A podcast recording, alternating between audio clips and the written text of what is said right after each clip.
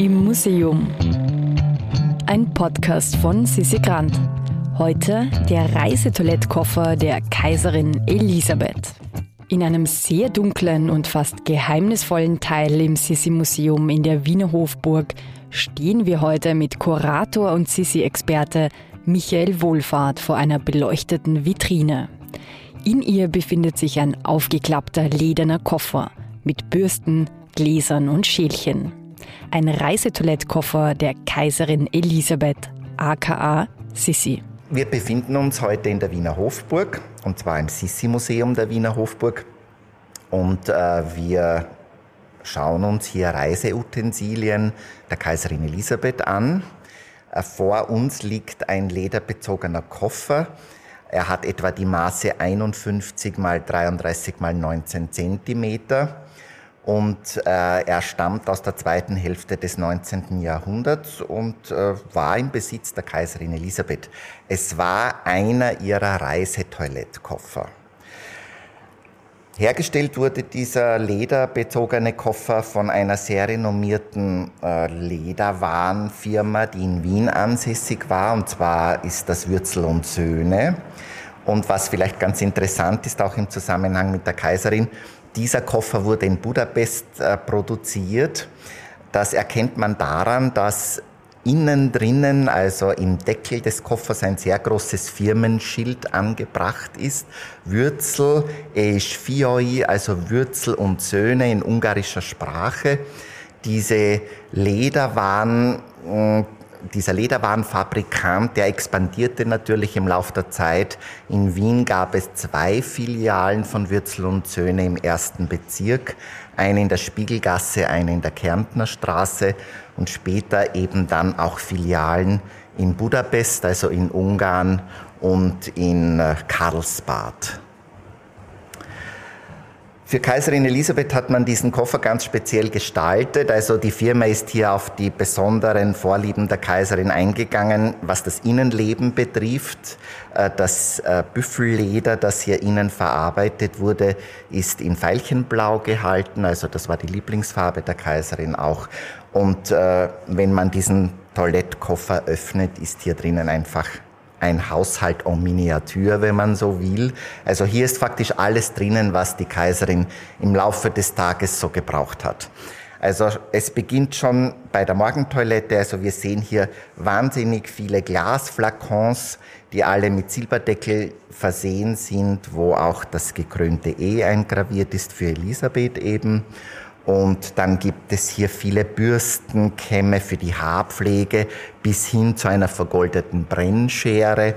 Dann gibt es natürlich Feuerzeug für diese, äh, für den Betrieb dieser Brennschere, ein Tintenfass, ein Visitkartenetui, das die Kaiserin natürlich auch regelmäßig benutzt hat, wenn sie auf Reisen war und Besuche auf ihren Reisen absolviert hat. Dann gibt's hier Schuhlöffel, Handschuhspanner. Im Innenleben des Koffers ist sogar eine Uhr eingebaut in diese Lederverkleidung des Deckels, dass sie auch immer die Uhrzeit vor Augen hatte. Und dieser Koffer, der wurde natürlich mitgeführt auf ihren Reisen. Das hat entweder der Leiblakai mit sich getragen oder die zuständige Hofdame.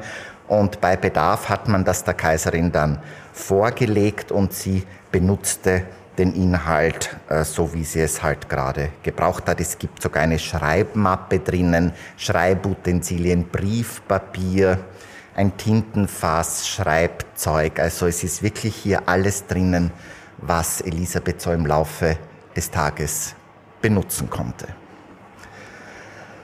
Was die Reisen der Kaiserin anbelangt, äh, ist vielleicht ganz interessant einmal ähm, darüber zu reden, dass sie gar nicht so viel gereist ist, wie immer behauptet wird. Es gab äh, zu ihrer Zeit Kaiser, die weitaus mehr gereist sind.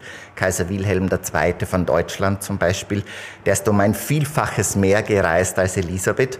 Und es ist vielleicht auch ganz interessant, wir können anhand ihrer Aufenthalte nachweisen, dass sie über 70 Prozent ihres Lebens tatsächlich in Wien war.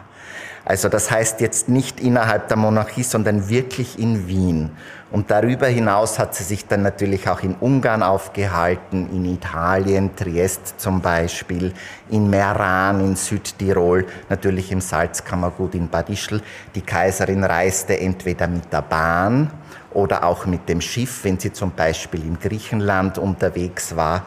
Und dieser Eindruck, dass die Kaiserin es wird ja oft auch gesagt, man nannte sie in Wien spöttisch die Reiserin.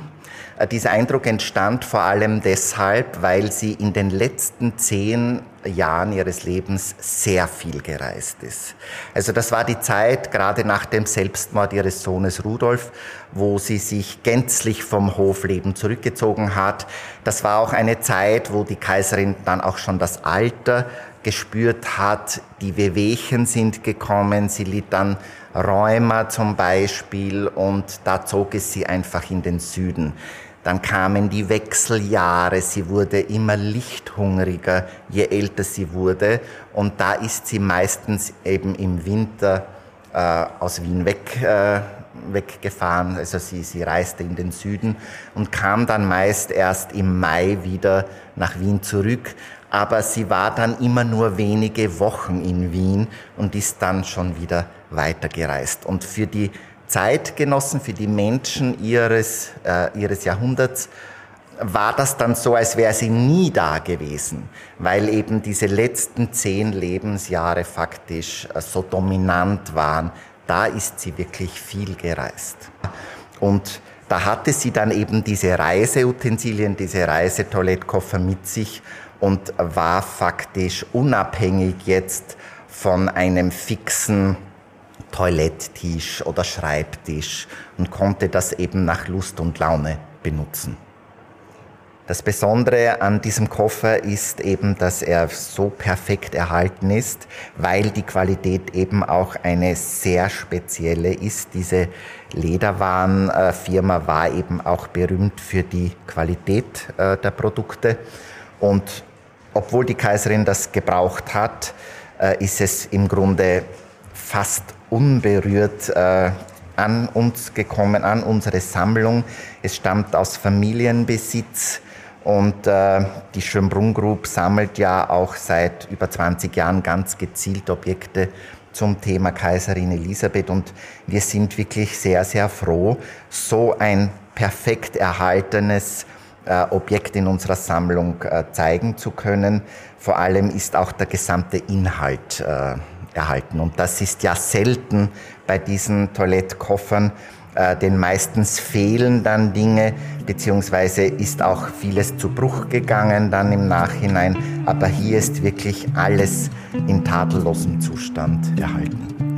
Wer sich jetzt noch fragt, was bitte eine vergoldete Brennschere ist, es ist laut Wikipedia ein Werkzeug zur Ondulation des menschlichen Haupthaares. Oder anders gesagt, ein Lockenstab, mit dem in diesem Fall die Haarpracht der Kaiserin gelockt wurde.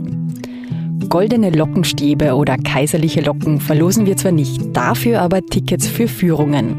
Wie ihr bei unserem nächsten Gewinnspiel mitmachen könnt, meldet euch auf www.immuseum.at für unseren Newsletter an. Im Museum ist eine Produktion vom Produktionsbüro Sissi Grant. Musik Petra Schrenzer. Artwork Nuschka Wolf.